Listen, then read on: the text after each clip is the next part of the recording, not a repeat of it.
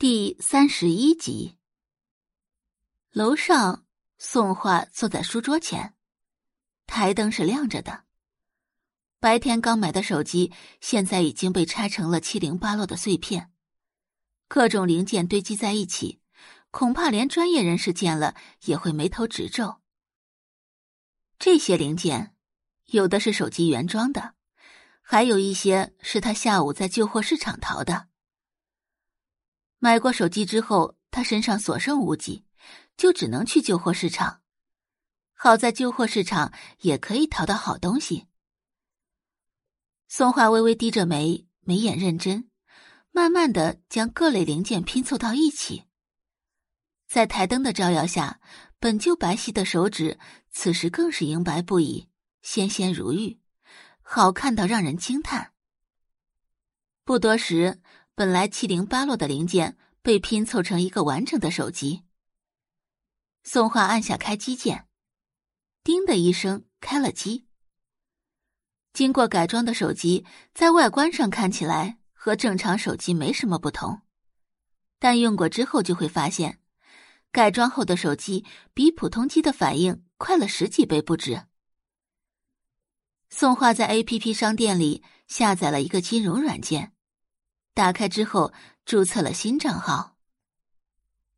很简单的账号名，S H。而后，宋画将银行卡内仅剩的一百二十块钱，全部都装进了一个看起来很不起眼的基金。就在此时，网页中弹跳出一则新闻。宋画随手点进去，就被挂在新闻首页的横幅吸引。神秘金融大佬 Miss 宋意外逝世。点开之后，先是一段关于 Miss 宋的简介。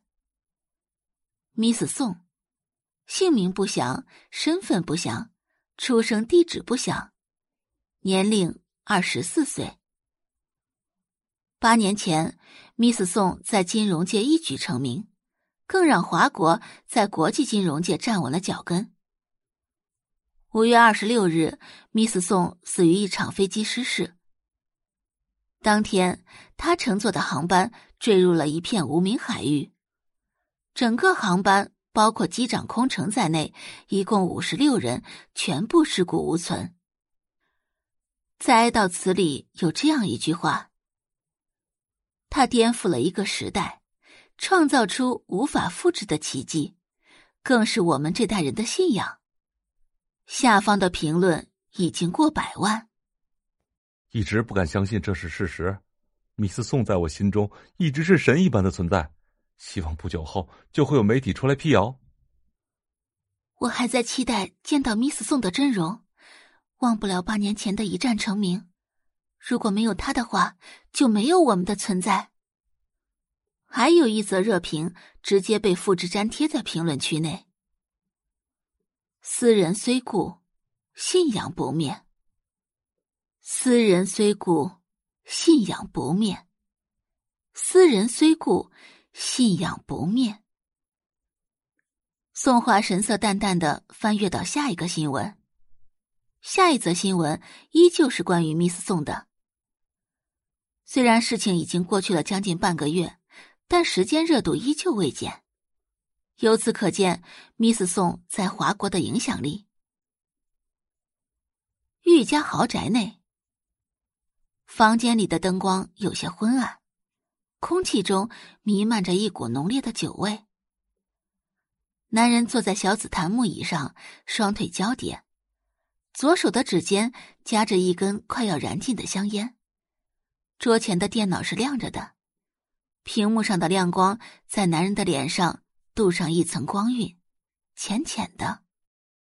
如果旁边有人的话，一定会发现，此时电脑网页正停留在新闻的评论上。